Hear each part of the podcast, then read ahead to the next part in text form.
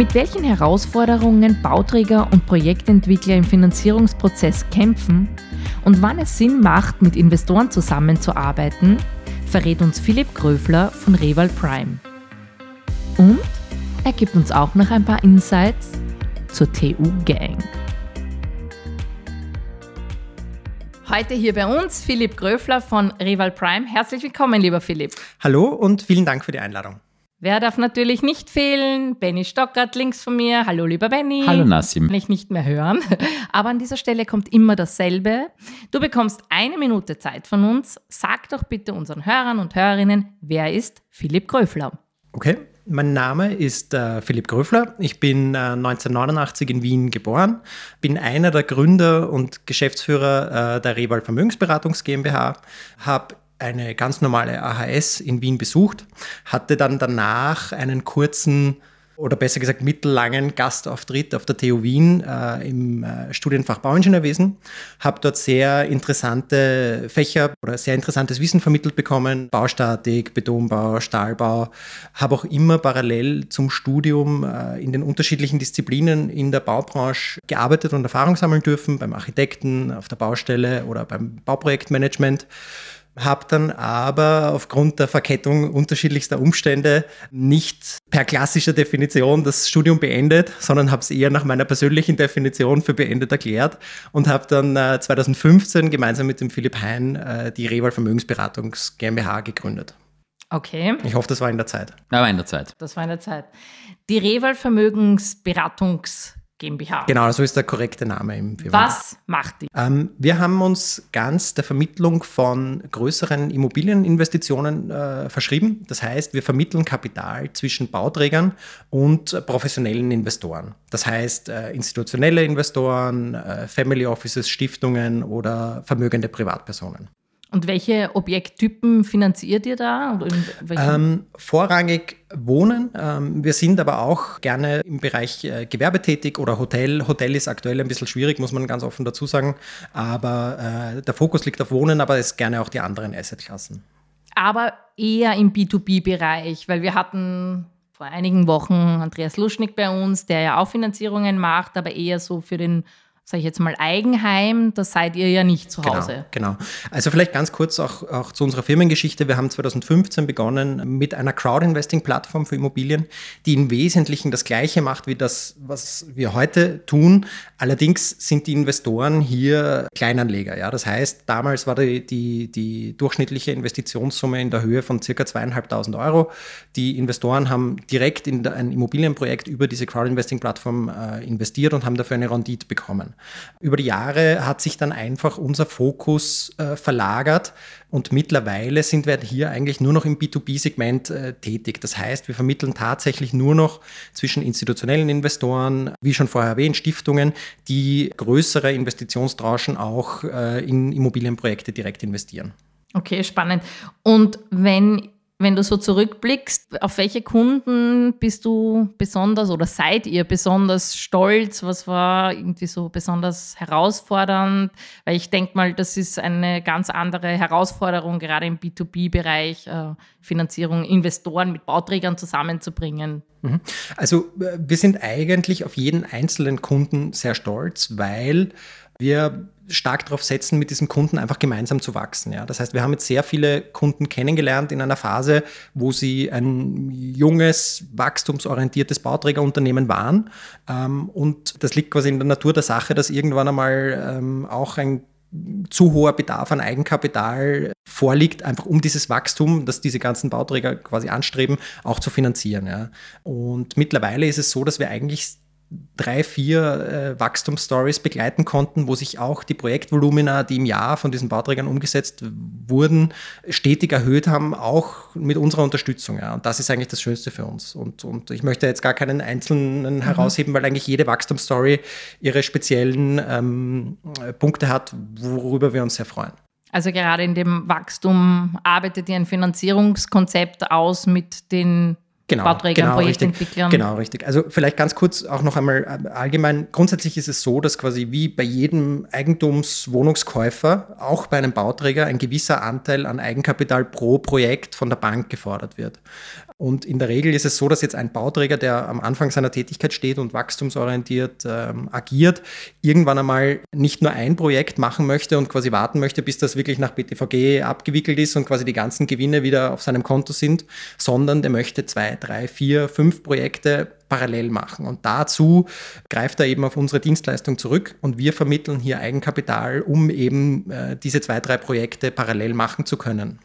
Und welche Finanzierungsmöglichkeiten gibt es da oder auf was greift ihr da zurück? Ähm, es gibt in der Regel unterschiedliche Formen. Die einfachste ist wahrscheinlich einfach das Darlehen. Ähm, das heißt, der Projektentwickler kriegt ein Darlehen vom Investor, es gibt eine fixe Verzinsung, es gibt eine fixe Laufzeit und am Ende dieser Laufzeit wird das Kapital wieder zurückgeführt.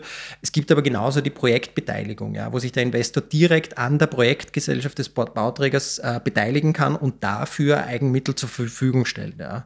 Ähm, in welcher Höhe sich diese, diese Ausgestaltungsmöglichkeiten abspielen, hängt dann immer von unterschiedlichen Faktoren ab. Das heißt, das hängt einerseits davon ab, wie ist das Risikoprofil des Projekts, wie viel Eigenmittel sind tatsächlich gebunden ähm, in diesem einen Projekt und das spielt sich dann quasi in dieser, in dieser Range ab oder abgestimmt auf das Risikoprofil des Projekts ergibt sich dann quasi auch ähm, die, ergeben sich auch die Kosten des Kapitals. Grundsätzlich gilt wie überall beim Investieren, dass quasi je höher das Risiko ist, auch äh, die Rendite höher sein muss. Mhm. Und wann macht es für einen Bauträger Sinn, mit Investoren zusammenzuarbeiten? Grundsätzlich macht es Sinn, wenn eben genau diese Rahmenbedingungen eintreten, dass ein Bauträger ein Wachstum anstrebt oder Eigenmittel äh, beispielsweise in Projekten gebunden hat, die derzeit in der Abwicklung sind oder er vielleicht auch ein Projektvolumen stemmen möchte, das derzeit noch vielleicht ein bisschen über seiner Kragenweite liegt, aus finanzieller Sicht, jetzt nicht aus operativer Sicht. Das sind die ganzen Punkte, wo es für einen Bauträger interessant sein könnte, mit, mit Investoren zusammenzuarbeiten. Ja. Jetzt muss ich nur zwischenfragen, ist das nicht etwas, was sich geändert hat zwischenzeitig, weil es gibt ja jetzt viel mehr Kapital, das zur Verfügung steht, als eigentlich Projekte. Also braucht es euch nicht aktuell viel weniger, als äh, das vor einigen Monaten, Jahren der Fall war? Mm, es gibt viel Kapital, das ist richtig, und es gibt auch ähm, teilweise einen sehr hohen Investitionsdruck, das stimmt, aber da ist quasi der Flaschenhals die Vermittlung zwischen Investor und Bauträger. Ja. Manche Bauträger haben ein sehr gutes Netzwerk, haben vielleicht sogar eine Investorengruppe im Background, die quasi in einer Art Rahmenvereinbarung jedes Projekt finanziert. Manche Bauträger sind sehr eigenkapitalstark, einfach weil sie äh, da immer drauf geachtet haben. Und manche Bauträger haben aber diesbezüglich wenig Netzwerk und, und da unterstützen wir sehr gerne, einfach ähm, quasi als Art Matchmaker zwischen Investor und Bauträger zu agieren. Vielleicht kannst du mal einen kurzen Abriss nur generell geben, was für Finanzierungsoptionen ähm, und Möglichkeiten es generell gibt. Mhm. Du hast vorher gesagt, ähm, ihr vermittelt Eigenkapital. Mhm. Bilanziell ist ja Eigenkapital relativ schwierig darzustellen. Da ja. gibt es ganz strenge Maßstäbe. Also genau. oft ist es dann auch Fremdkapital. Also dieses Mezzaninkapital allgemein ist ja eher ein Richtig. Hybrid, genau. wenn man so möchte. Ähm, vielleicht kannst du das einmal kurz erklären aus, aus ähm, betriebswirtschaftlicher ja, Sicht. Ich muss beim Mezzaninkapital immer an das Mezzanin in alten, schönen Zinshäusern denken, was ja äh, als Zwischengeschoss gedacht war. Und ähnlich ist es quasi auch beim äh, Mezzaninkapital, weil wenn ich mir das jetzt die, die Finanzierung eines Projekts als Säule vorstelle, habe ich ganz unten meinen Eigenkapitalpolster und darauf aufbauend die Fremdfinanzierung von der Bank beispielsweise. Und oft ist es jetzt so, dass gerade zwischen Eigenkapitalpolster und Fremdfinanzierung ein Gap entsteht. Ja? Und in diesem Zwischen, Zwischenbereich äh, greift quasi das Mezzaninkapital und kann die Eigenkapitalstruktur verbessern. Du hast es vorher schon angesprochen, es kommt hier sehr stark auf die vertragliche Ausgestaltung an, ja, weil eben dieses Mezzaninkapital oder auch Hybridkapital kann einerseits dem Fremdkapital zugeordnet werden, kann aber auch dem Eigenkapital zugeordnet werden. Ja.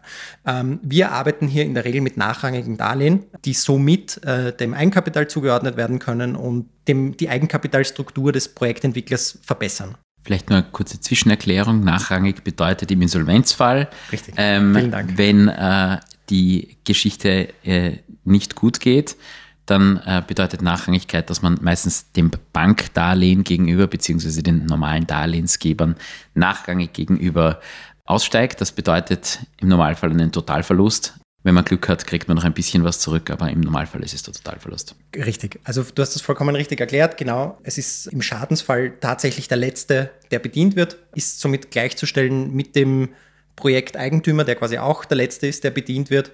Und aufgrund dessen, auf dieser äh, vertraglichen Basis quasi äh, arbeiten wir.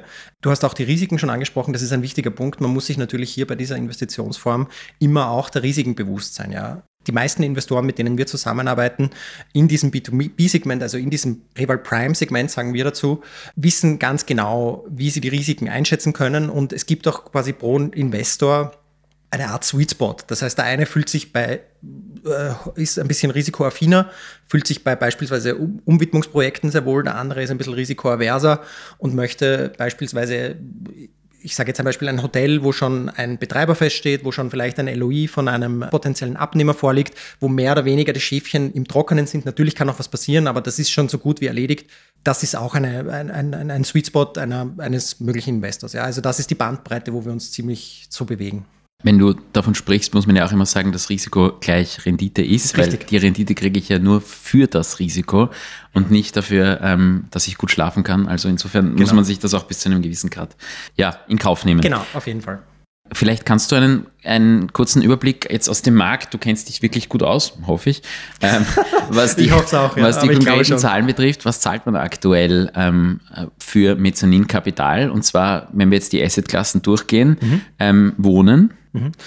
Ähm, äh, da spielen wieder sehr viele Faktoren äh, Ach komm, mit. Eine, Nein, also, ein wir müssen schon, wir müssen quasi da schon äh, der guten Ordnung halber alles erwähnen. Und zwar folgendes: Wenn ich jetzt davon ausgehe, ich habe ein Wohnprojekt in einem, auf einem Umwidmungsgrundstück, das heißt, ich habe noch sehr, sehr viele Unbekannte. Ja? Ich habe noch keine Baubewilligung, ich habe noch nicht mal einen Bebauungsplan. Ich habe eventuell irgendeinen Riecher, wo die Reise hingehen könnte, welche Nutzfläche erzielbar sein könnte, dann ist das natürlich hochrisikobehaftet und dann spielt sich das Ganze schon in äh, deutlich im zweistelligen Bereich ab. Also das heißt jetzt nicht hohen zweistelligen Bereich, aber wir sind auf jeden Fall über 10 Prozent per anno, das bezahlt wird. Wenn ich jetzt auf die andere Seite des Extrems gehe und sage, ich habe ein Wohnbauprojekt, da sind Eigenmittel vom Bauträger gebunden, ich habe das Ganze schon gebaut, also das Ganze ist mehr oder weniger kurz vor Fertigstellung, es fehlen noch die letzten drei Wohnungen, die verwertet werden müssen und wie wir alle wissen, liegt der Gewinn des Bauträgers quasi immer in den letzten drei Wohnungen. Und der Bauträger hat jetzt die Idee, er möchte quasi ein neues Projekt ankaufen. Ihm fehlen aber quasi diese Eigenmittel, die in dem Projekt noch gebunden sind und möchte sich jetzt einfach diese Eigenmittel, die in dem Projekt sind und noch gebunden sind in den letzten drei Wohnungen, vorab herauslösen. Das heißt, das Risiko ist schon überschaubar. Er hat schon quasi ein, ähm, bewiesen, dass er zu dem Preis verkaufen kann. Ähm, vielleicht sind die letzten noch ein bisschen teurer oder die Dachgeschosswohnungen, das kann schon sein, aber man kann das schon sehr gut einschätzen, wann die Verwertung eintreten wird. Dann äh, ist das Ganze deutlich niedriger und einstellig. Allerdings nicht vergleichbar mit einer Bankfinanzierung. Das ist ganz wichtig. Aufgrund dessen, dass quasi Eigenkapital immer das knappe Gut in der Projektentwicklung ist. Ja. Und jeder Bauträger sehr wichtig und sehr bedacht darauf agieren muss, dass er genügend Eigenkapital zur Verfügung hat, wird da deutlich mehr bezahlt als jetzt für eine klassische Bankfinanzierung. Also das darf man auf jeden Fall nicht vergleichen miteinander, diese, diese beiden Preisranges. Gut, zwei Minuten Antwort, um auf einstellig beziehungsweise über 10 Prozent Ja, ich wollte ein bisschen Kontext ja, dazu geben. Ja, weißt spannend. weißt du, ist, ähm, wir gehen zur Asset-Klasse Büro. ähm, er lässt dich nicht ja, in Ruhe.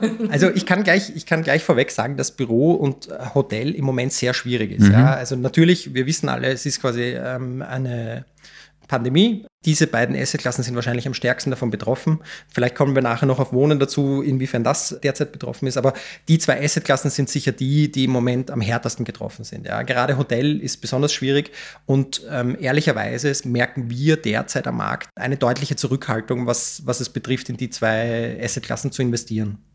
Von der, von der Preisrange möchte ich mich jetzt ehrlicherweise nicht festlegen, weil ich kann auch nicht sagen, wann ähm, äh, diese ganze Krise vorbei ist und wie sich das Ganze dann aus, aus, auswirkt. Ja. Aber man kann sagen, es ist tatsächlich schwierig, das so zu generalisieren.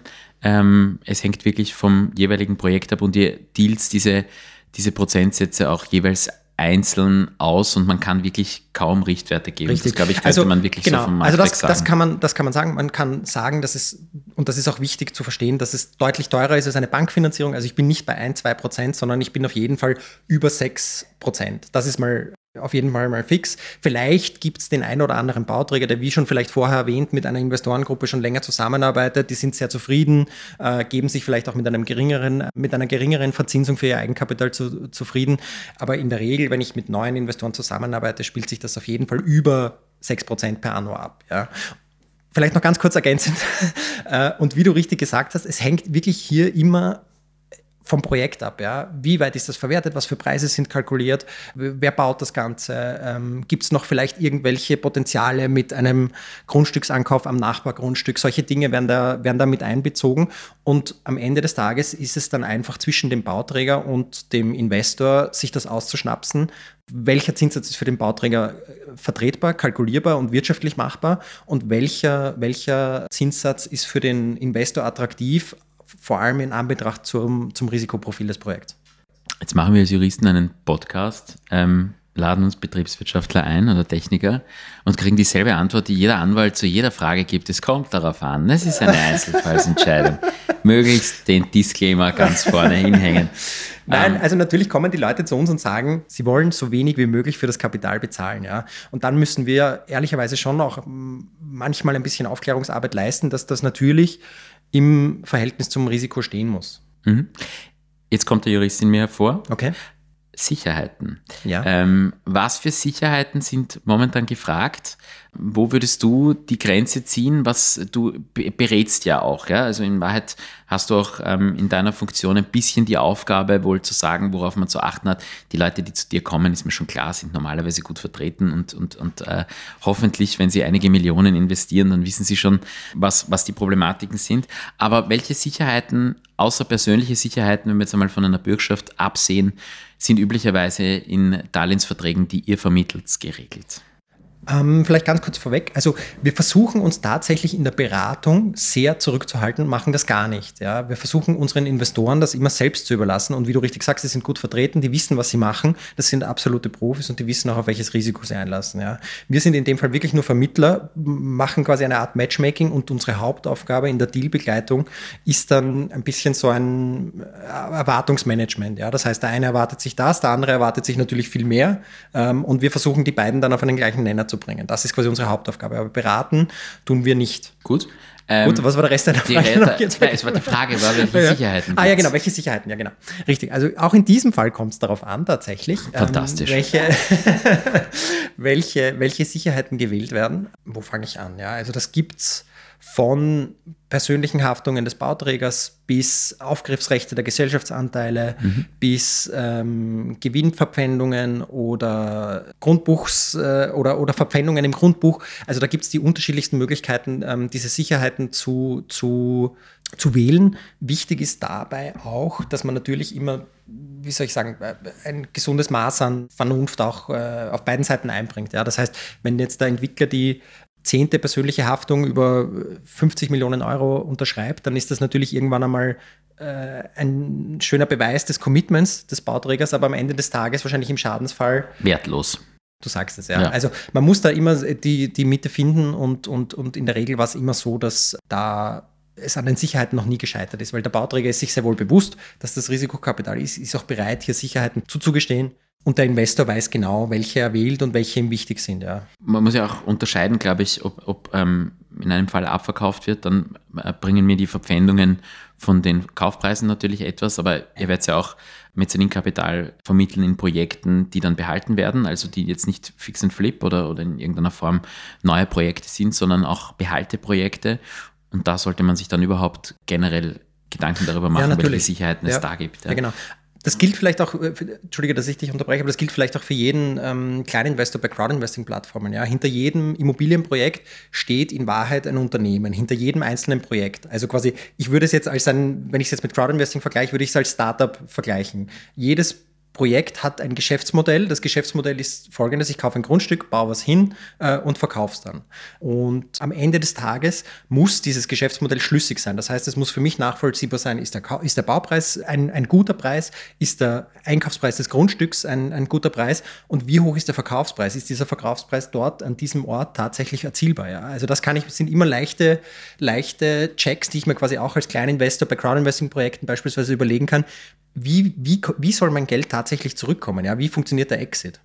Habe ich deine Frage jetzt beantwortet oder bin ich komplett abge Du bist ein Verkäufer also deines Produkts, du hast meine Frage noch nie komplett okay. beantwortet.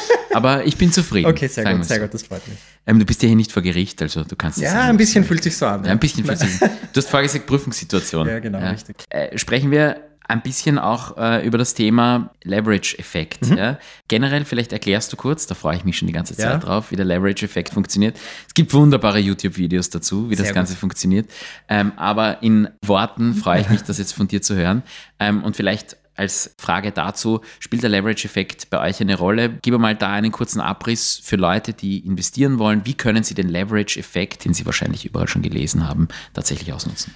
Also grundsätzlich geht es darum, dass wenn ich jetzt beim Beispiel einer Immobilien bleibe, nur gewisses Eigenkapital einsetze. Das heißt, ähm, gehen wir von einem einfachen Beispiel aus. Ich möchte eine Wohnung kaufen um 100.000 Euro. Ich möchte aber nur 10.000 Euro Eigenkapital einsetzen. Das heißt, den Rest hebel ich mit einer Fremdfinanzierung in der Höhe von 90.000 Euro, die mir die Bank zur Verfügung stellt. Für diese Fremdfinanzierung zahle ich einen geringen Zinssatz, der ist aktuell überhaupt äh, verschwindend gering. Aber dadurch, wenn ich jetzt mein Projekt irgendwann wieder äh, verkaufen möchte oder vermieten möchte und mir die Rendite auf mein eingesetztes Eigenkapital berechnen möchte, dann habe ich durch diesen Leverage-Effekt oder durch diesen gehebelten Effekt natürlich eine viel höhere Rendite, als wie wenn ich die ganzen 100 Euro äh, aus meinem Eigenkapital eingesetzt habe, dadurch, dass ich einfach weniger von Anfang an eingesetzt habe. Ich hoffe, das war jetzt logisch. Ich bin mir nicht das sicher. Das war einigermaßen gut, okay. muss man sagen. Okay. Andere Leute okay. brauchen fünf Minuten in einem Video inklusive. Ähm, aber nein, war gut. Was man beim Leverage-Effekt aber nicht vergessen darf, ist das Risiko, dass man beim Leverage natürlich auch hat. Ein Hebel nach oben kann auch schneller mal ein Hebel nach unten sein. Das heißt, wenn ich eine Rendite bei einer Mietwohnung habe von einem Prozent, aber die Bankfinanzierung kostet mich leider zwei, ja. mache ich vielleicht mit dem einen Prozent einen Gewinn. Ähm, durch meine 90-prozentige Fremdfinanzierung rutscht mir die ganze Sache aber ziemlich in die Miese. Richtig. Also ähm, der Leverage-Effekt ist nicht immer nur etwas Positives, halt bin ich der miese Peter ein bisschen. Ja, ich, aber, ich wollte es auch schon sagen. Nein, nein, also aber, aber ähm, äh, man muss natürlich auf das Risiko auch schauen. Ja? Also ja, jedes gehebelte Produkt und genau. Leverage ist nichts anderes als ein Hebel, genau. kann in beide Richtungen wirken. Deswegen muss man sich sehr wohl gewahr sein, ob man da wirklich zuschlagen Richtig. möchte. Oder nicht. Aber in Wahrheit agiert äh, jeder, also ich traue mich fast zu sagen, jeder Bauträger mit eben genau diesem Effekt. Ja. Das heißt, er möchte möglichst effizient Eigenkapital einsetzen, um die Rendite auf das eingesetzte Eigenkapital möglichst hoch zu halten. So ist es, ja. Also es gibt wohl auch Bauträger, die ganz ähm, aus Eigenmitteln finanzieren, muss man auch sagen, aber das ist wirklich rar gesät. Ähm, ja ich kenne solche Bauträger, die das machen. Das sind meistens Holdingstrukturen aus ja. Gesellschaften, die dann komplett das eigene Kapital verwenden. Aber üblicherweise, ich, wahrscheinlich lehnt man sich nicht weit aus dem Fenster, wenn man sagt 95 Prozent aller ja, Bauträger. Das würde ich auch so sagen. Ja, ich kenne auch ein, zwei, aber ähm, ich würde auch sagen, dass es äh, 95 Prozent sind, die tatsächlich mit diesem Effekt arbeiten. Um jetzt gleich im Englisch, in der englischen Sprache zu bleiben, lieber Philipp. Ähm, ich habe im Vorfeld auch ein bisschen recherchiert, weil ja. ich in dem Bereich ja doch ein Laie bin, wie auch eigentlich im Rechtsbereich, aber okay. Sei es drum. Ähm, willst du vielleicht unseren Hörern und Hörerinnen, die jene, die es nicht wissen, vielleicht auch kurz erklären oder eine Übersicht geben, was Forward Deals sind? Mhm, mh, sehr gerne. Also ähm, in Wahrheit ist es nichts anderes als eine andere Art der Finanzierung. Gehen wir wieder von einem Beispiel aus. Ein Bauträger baut ein Wohnbauprojekt in Wien in guter Lage mit einem gewissen Volumen, beispielsweise über zweieinhalb oder dreieinhalb oder 3000 Quadratmeter Nutzfläche, möchte dieses Projekt jetzt nicht einzeln quasi in der Salamitaktik abverkaufen an äh, Endkunden, die dann drin wohnen, sondern verkauft das gesamte Projekt, also wie im Bausch und Bogen das gesamte Haus, an einen institutionellen Investor, für den das einfach eine interessante Rendite bringt, wenn er dann die einzelnen Wohnungen einzeln verkauft. Das ist jetzt mal die Grunddefinition von einem Forward Deal. Forward deshalb, weil dieser Verkauf schon vor Fertigstellung stattfinden kann. Ähm, da gibt es jetzt zwei unterschiedliche Formen. Also einerseits gibt es ein Forward Purchase. Das heißt, ich verkaufe die Immobilie vor Fertigstellung zu einem fixen Preis, stelle sie fertig und nach Fertigstellung erfolgt die Übergabe. Dann gibt es eine andere Form, das ist das sogenannte Forward Funding was eine besonders schlanke Finanzierungsstruktur für den Bauträger zum Vorteil hat. Das heißt, ich entwickle ein Projekt auf einem Grundstück, plane das Projekt, verkaufe das Grundstück an den institutionellen Investor und schließe mit dem Bauträger einen Totalübernehmervertrag ab über die Fertigstellung des äh, Objektes. Das heißt, der Bauträger hat quasi die Finanzierung erledigt, schon in einer sehr frühen Phase des Projekts und muss sich um das keine Gedanken machen, wird vom Endabnehmer äh, damit beauftragt, das Projekt fertigzustellen und äh, hat quasi schon seine äh, fixe seinen, seinen kalkulierten Gewinn, ohne noch in das Risiko der Einzelverwertung zu gehen, wo es eben sein kann, dass es sich die ein oder andere Wohnung verzögert oder äh, Käufer zurücktreten oder sonstige Sachen. Das heißt, er hat zu einer sehr frühen Projektphase das gesamte Projekt verwertet. vereinfacht gesagt, der Bauträger verzichtet auf einen kleinen Teil des Gewinns, weil im Einzelabverkauf würde er natürlich etwas mehr machen. Richtig. Verliert aber genau. ähm, das gesamte Risiko, was natürlich letztlich ein Win-Win für beide Situationen, genau, für beide richtig. Parteien ist. Und etwas, was in letzter Zeit ganz häufig ähm, stattgefunden hat, dass große institutionelle Investoren mittels Forward Purchase sehr häufig sich eingekauft haben und ganze Häuser weiterverkauft worden sind, genau, die dann in die Vermietung gehen. Genau, richtig. genau richtig. Also das ist ja auch etwas, was für Pensionsfonds eine hochrentable, hochrentable, aber eine rentable Möglichkeit ist, zu sehr kalkulierbaren Risiken für entsprechende Erträge zu genau, sorgen. Richtig. Ähm, vielleicht ein ganz spannender Hinweis auch zu eurem letzten Podcast. Also ich habe zum letzten Mal den Herrn Engert gehört von der ÖGNI ähm, und wir merken auch, dass auf Investorensicht, also Käufersicht für solche äh, Forward Deals, dieses Thema Zertifizierung immer interessanter wird. Ja. Das heißt, über kurz oder lang wird sich das wahrscheinlich auch äh, immer stärker durchsetzen, dass Bauträger gewisse Zertifizierungen in ihren Bauträgerprojekten erzielen müssen um es einfach auch platzierbar zu machen auf diesem institutionellen Markt, ja, was ich sehr spannend finde. Das ist B2B natürlich total spannend. Ja. Ähm, B2C noch nicht angekommen, wird wahrscheinlich mit ein paar Jahren Verzögerung auch ankommen, dass der Endkunde genau. auch nachfragt, ähm, wie hoch die ja, in Wahrheit Lebenszykluskosten, das ist das, was ihn hauptsächlich interessiert. Manche interessiert dann vielleicht auch der Umweltgedanke im Hintergrund, aber ganz sicher etwas, auch wir bekommen das mit, dass das ganz stark nachgefragt ja, ist und dass ich. diese Zertifizierungen mhm. einfach ein, ein, ganz wesentliches und großes Thema geworden sind. Die Frage ist, mit welcher ähm, Interessenslage man sowas betreibt. Es gibt viele, die die Zertifizierung der Zertifizierung wegen mhm. haben wollen und viele, die tatsächlich einen Gedanken haben, die Welt etwas besser zu machen, als sie aktuell ja, ist. Das, jetzt wird es dann philosophisch, in welche Richtung wir uns Esoterisch. Da, esoterisch. Ja.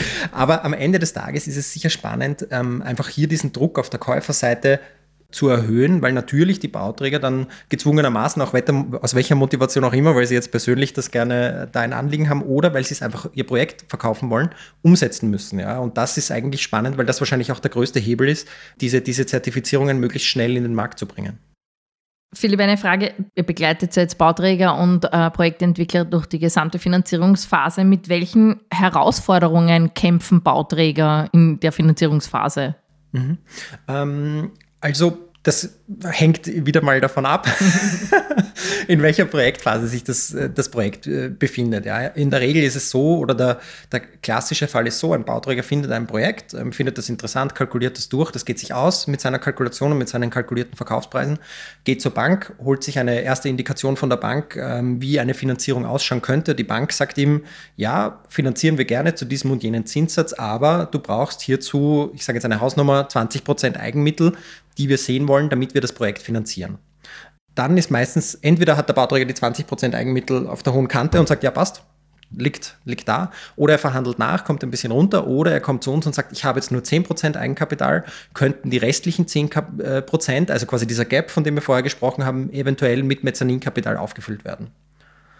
Das ist eine, ein, ein großes Thema. Und da stellt ihr, ihr habt einfach ein Netzwerk oder ein, ein Pool. Genau, richtig, genau. Also wir haben, wir haben ein Netzwerk an Investoren, wo wir eben wissen, welcher Investor sich bei welchem Projekt wohlfühlt. Und wir erstellen dann Informationsunterlagen, schicken die aus und versuchen da quasi einen, einen Match zu finden, dass ein, ein Investor sagt, ja, das Projekt finde ich spannend, ich möchte da jetzt investieren und der Bauträger auf der anderen Seite eben diesen Kapitalbedarf hat und diesen Investor aufnimmt. Genau. Also das ist, das ist eigentlich die, die Haupttätigkeit, die wir machen. Und da geht es eben viel um, um, um Zwischenmenschliches. Ja? Wie, wie kannst du jetzt die beiden zueinander bringen? Sind die Konditionsvorstellungen extrem weit auseinander oder sind die gar nicht so weit auseinander? Was erwartet sich der eine, was erwartet sich der andere? Und das finde ich eigentlich sehr spannend. Ja? Dieses persönliche Verhandlungsthema. Wie, wie bringt man die beiden an einen Tisch, so dass es für beide Seiten ein, ein fairer Deal ist? Ja? Und das ist uns bis jetzt, würde ich fast behaupten, immer gelungen, dass die Leute, sowohl Investoren als auch Bauträger, aus einem Deal immer ähm, fair hinausgegangen worden sind. Ja? Also es wurde da niemand übervorteilt. Gibst du vielleicht einmal äh, für Leute, die das interessiert, bei euch auch ähm, zu investieren, nämlich in größerem Umfang, mhm. äh, ein, eine ungefähre Richtschnur, was die Konditionen von euch sind? Mhm. Also für Investoren ist es grundsätzlich kostenfrei, das heißt, wir, wir verrechnen unsere Fee an den Bauträger. Ähm, und da wir eben jetzt nur noch in diesem Prime-Segment tätig sind, nehmen wir einzelne Investoren ehrlicherweise nur noch ab 150.000 Euro auf. Mhm. Und der Bauträger muss mit welchen Konditionen rechnen? Ist das dann ähnlich wie bei einem Makler? Es ist ähnlich wie bei einem Makler und es ist ein einmaliger Prozentsatz, den mhm. wir verrechnen. Der sich im Bereich, ähm, ich stell jetzt mal eine Behauptung auf, 0 bis 3 Prozent abspielt. Äh, in, der, in dieser Größenordnung. Siehst du, jetzt habe ich was vorweggenommen, sonst hätte er ja nicht geantwortet. Lieber Philipp, wir kommen zu den allgemeinen Trends. Du bist im Finanzierungsbereich unterwegs. Wir kriegen in letzter Zeit sehr verstärkt mit, dass Kryptos eine immer größere mhm. Rolle spielen. Ja. Ähm, habt ihr das Thema Krypto bei euch ähm, auf der Agenda? Mhm. Wie siehst du generell den Markt? Glaubst du, dass Kryptos allgemein äh, Anklang finden werden? Meine Behauptung ist ja, dass Krypto als Währung generell nie zum Tragen kommen wird, weil die Volatilität einfach viel zu hoch ist. Wer immer in Kryptos investiert ist, darf sich nicht wundern, wenn es an einem Tag 30 Prozent drauf und am nächsten 30 runtergeht. Das kann als Währung nicht taugen, aus meiner Sicht. Aber es gibt viele Leute, die behaupten, dass das durchaus ein Thema werden könnte. Wie stehst du dazu? Ich meine, du bist sehr nah dran und ähm, das, das Thema Finanzierung, alternative Finanzierung aufgrund der großen Geldmenge, die am Markt ist und vielleicht auch inflationsgeschützt. Viele Leute behaupten ja, das ist ein Allheilmittel gegen Inflation. Wo stehst du hier? Ähm, also grundsätzlich ist es so, dass unser Daily Business in diesem B2B-Bereich, in diesem Prime-Segment absolut oldschool abläuft. Ja? Das heißt, wir haben Papierverträge, wir haben Papierexposés, das ist, hat überhaupt nichts mit Digitalisierung oder sonstigen Dingen zu tun.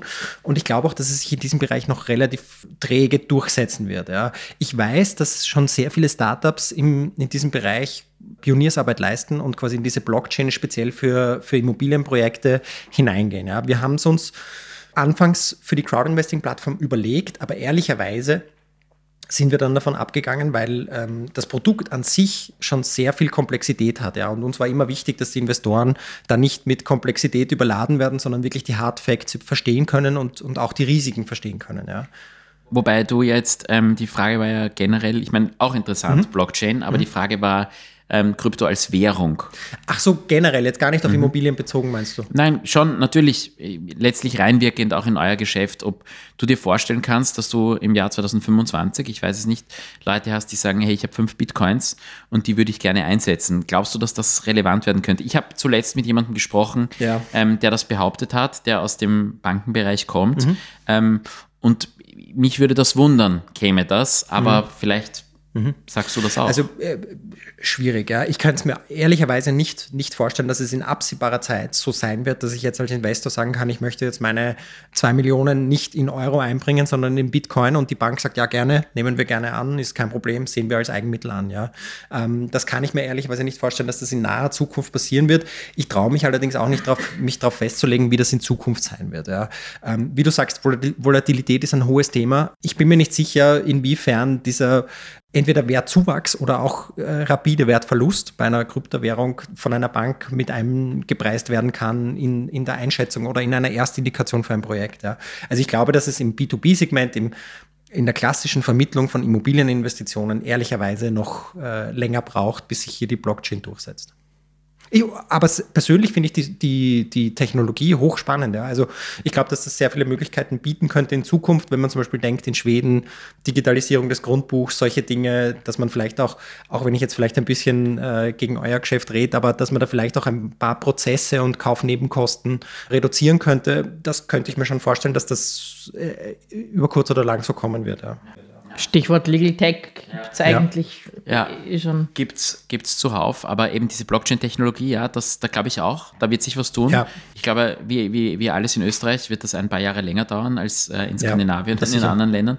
Aber ähm, da wird sich was tun.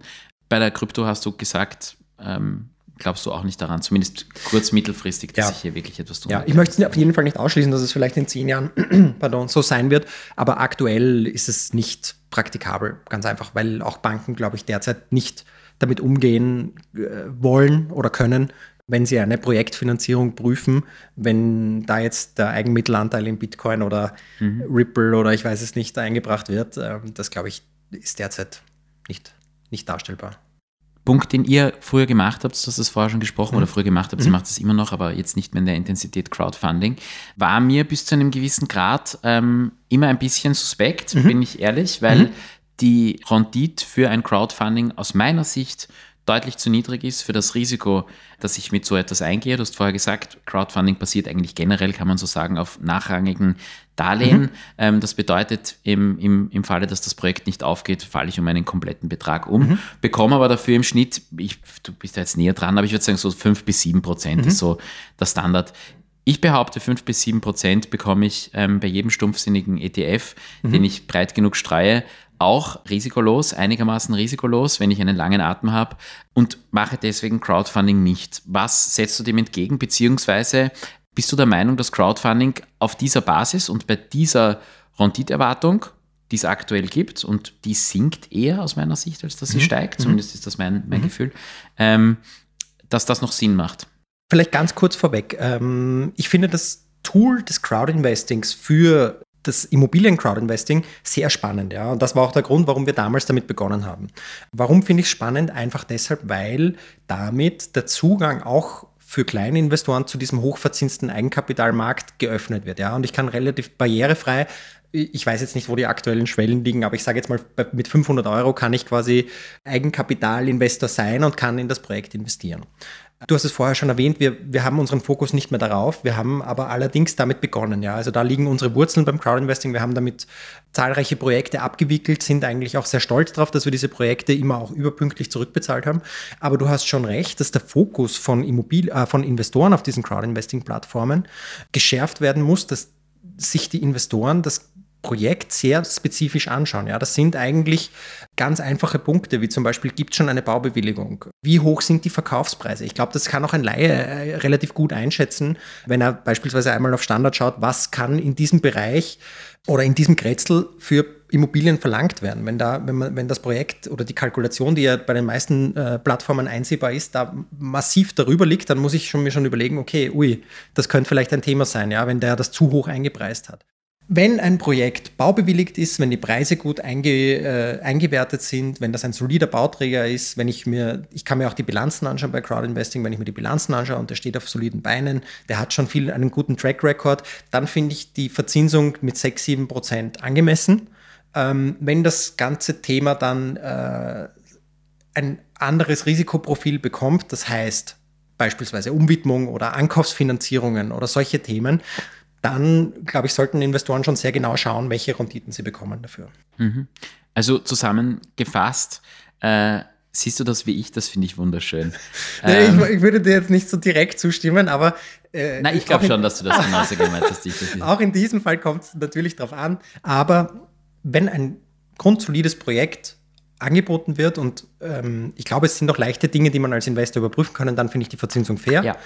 Nein, da bin ich bei dir. Also da muss ich genau. auch sagen, es, genau. nämlich, äh, weil ich vorher gesagt habe, ich finde Crowdfunding suspekt. Ich finde Crowdfunding deswegen suspekt, weil sehr häufig nicht auf Transparenz geachtet wird. Das ist einfach mein, mein Gefühl. Du schaust dir diese Informationsblätter an, du weißt oft nicht einmal, ob die Baubewilligung wirklich schon da ist. Ähm, du weißt auch, du hast keinerlei Einblick in die vertragliche Gestaltung, naturgemäß keinerlei Einblick in die vertragliche Gestaltung. Gibt es einen Generalunternehmer, wie ist der aufgestellt? Ähm, wie schaut das aus mit, den, mit der Qualität des Baus? Also da habe ich einfach meine, meine, meine Sorgen und meine Risiken und dafür ist eine Rendite von 5 bis 7 Prozent aus meiner Sicht zu niedrig. Ich bin ganz bei dir, wenn das ein gutes Projekt ist, das gut durchgeplant ist, wo die Verkaufspreise realistisch sind, das auch ordnungsgemäß und transparent dargelegt wird, dann sind 5, 5 bis 7 Prozent absolut in Ordnung. Aber eben generell dieses Thema, es kam auf vor einigen Jahren. Es gibt auch noch die eine oder andere äh, Crowdfunding-Plattform, die das wirklich mittlerweile im großen Stil macht. Man kann dazu stehen, wie man möchte. Wie gesagt, ich möchte einfach nur sagen, so wie du, man muss vorsichtig sein, worauf man sich einlässt und sollte sich wirklich sehr genau ansehen, wenn man damit investiert, selbst mit kleinen Beträgen, wenn ich mit 2, 3, 5.000 Euro oder vielleicht mit 2, 3, 500 Euro drinnen bin, wäre es doch schade, wenn das Geld weg ist, weil ich mir das Thema nicht genau angesehen habe. Das stimmt. Ähm, ich glaube aber wirklich, dass es auch relativ leichte Regeln sind, an denen ich mich quasi orientieren kann, um das Projekt relativ schnell einzuschätzen. Ja, also eh, die Punkte, die du jetzt genannt hast, ähm, wenn die alle erfüllt sind und quasi ich einen Hakel drunter machen kann, dann äh, ist es aufgrund der niedrigen Summe, die ich investieren kann, also der Niedersch äh, dieser Niederschwelligkeit des, des, der, der, Investition attraktiv und auch aufgrund dessen, dass ich relativ schnell und barrierefrei mein Investment diversifizieren kann. Das heißt, wenn jetzt eine Plattform viele Projekte hat, dann investiere ich in jedes 200 Euro oder 300 oder ich weiß jetzt nicht, wie hoch die, wie hoch die Mindestinvestitionen sind, aber es ist relativ schnell äh, diversifiziert. Woran ich appelliere, ist, dass sich Investoren das sehr genau anschauen. Einfach nur, ja, dass sie sich das wirklich durchlesen. Es werden viele Informationen zur Verfügung gestellt. Ich bin mir nicht sicher, wie viele es dann tatsächlich lesen, aber ich glaube dann, wenn man das sich zu Gemüte führt, kann man das schon sehr gut einschätzen. Mhm. Ja. Müssen die Projekte gewisse Themen einfach äh, veröffentlichen? Also ist das mhm. ein, es gibt gewisse Veröffentlichungspflichten, das stimmt, aber es gibt jetzt keine ähm, vereinte Due Diligence-Anforderung an die Projekte, an die Plattformbetreiber, Leider, wo ja. man sagt, es gibt jetzt beispielsweise, es muss jedes Projekt bewilligt sein oder es muss jedes Projekt, ich weiß es nicht, äh, äh, einen gewissen Anteil an Eigenkapital vom Entwickler drinnen haben oder gewisse Kriterien, das gibt es nicht vereinheitlicht. Ja. Und das ist mehr oder weniger den Plattformen überlassen, hier diese Due Diligence anzustellen. Die Beträge, die dort investiert werden können, sind betraglich gedeckelt gesetzlich, aber ähm, Informationspflichten sind aus meiner Sicht viel zu wenig nämlich auch in den Einzelheiten, was tatsächlich offengelegt werden muss, geregelt. Da besteht aus meiner Sicht durchaus Nachholbedarf. Mhm. Im Grunde ist die einfachste Frage, äh, die man sich stellen muss, wenn man quasi investieren möchte, wie kommt mein Geld zurück? Ja?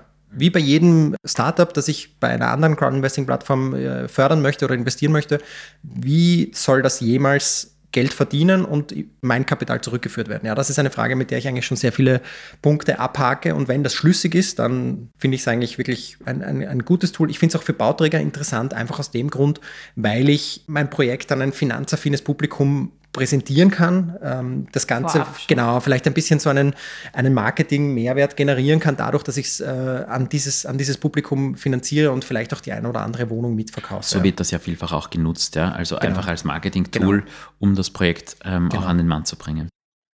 Philipp, wir kennen uns seit einigen Jahren. Ähm, wir haben die eine oder andere Expo schon ja, durchgestanden, ja. würde ich sagen. Oh je. Überstanden. keine ähm, Details, bitte. Keine Details.